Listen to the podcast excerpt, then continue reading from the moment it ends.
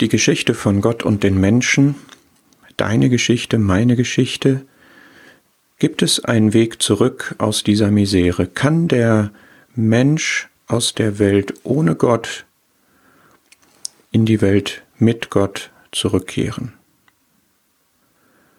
Und ich frage dich jetzt erst einmal, findest du dich wieder in dieser Beschreibung?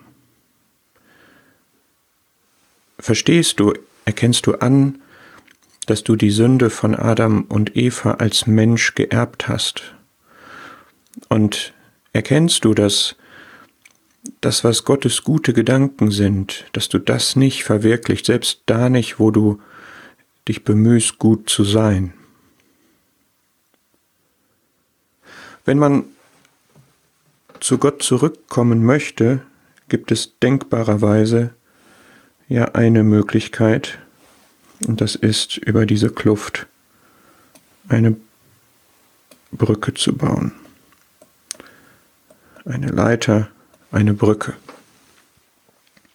So könnte man aus der Menschenwelt ohne Gott vielleicht zu Gott kommen. So denken viele Menschen. Und in unseren Breiten wird dafür gerne die Leiter, die Brücke der guten Werke genommen. Diese Brücke hat aber ein doppeltes Problem, nämlich zum einen ändert sie nichts an dem Kernproblem der Erbsünde, sie ändert nichts daran, dass wir unabhängig von Gott sein wollen und unsere guten Werke bestärken uns vielleicht eher sogar im Einzelfall in dieser Unabhängigkeit, weil sie uns selber wertvoller, wichtiger machen und uns unabhängiger machen von Gott. Der zweite Punkt ist, dass die guten Werke auch nicht unsere Sünden, die wir so tun, kompensieren können. Man hat vielleicht so eine Vorstellung von einer Waage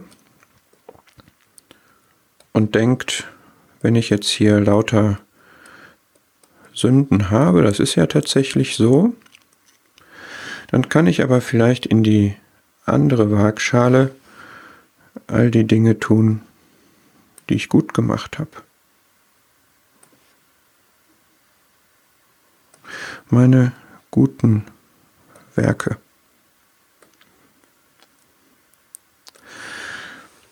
Wenn du das so siehst, Frage an dich, wenn du Gottes Maßstab anlegst, wie viele Sünden entdeckst du dann und wie viele gute Werke kannst du dem wirklich gegenüberstellen? Wären die Waagschalen wirklich ausgeglichen? Ganz ehrlich? Aber das Problem ist ein ganz anderes, dass diese Waagschale nämlich nicht Gottes Maßstab entspricht. Beide Waagschalen haben nämlich ein Problem. Gottes Maßstab ist der der Perfektion. Gott ist einfach durch und durch gut. Er ist nur gut. Und Gemeinschaft mit ihm heißt, wir sind auch so. Das möchte er, dazu befähigt er uns auch. Dazu kommen wir später, aber er macht keine Abstriche daran, was Liebe ist, daran, was Leben ist und daran, was Licht ist. Und weil das so ist, hat unsere linke Waagschale mit dem, was wir so Gutes tun, das Problem, dass unser Gutes kleiner ist, qualitativ schlechter ist als der 100% Maßstab, den Gott anlegt. Selbst das Beste, was wir tun, ist nicht ausreichend für Gott. Und das andere Problem ist, da Gott den Maßstab der Perfektion hat, ist das Problem unserer rechten Waagschale, dass unsere Sünden größer Null sind. Gott könnte es nur akzeptieren, wenn wir keine Sünde und nur göttlich qualitativ gute Werke hätten, und das ist bei niemandem von uns der Fall. Bei mir auch nicht übrigens.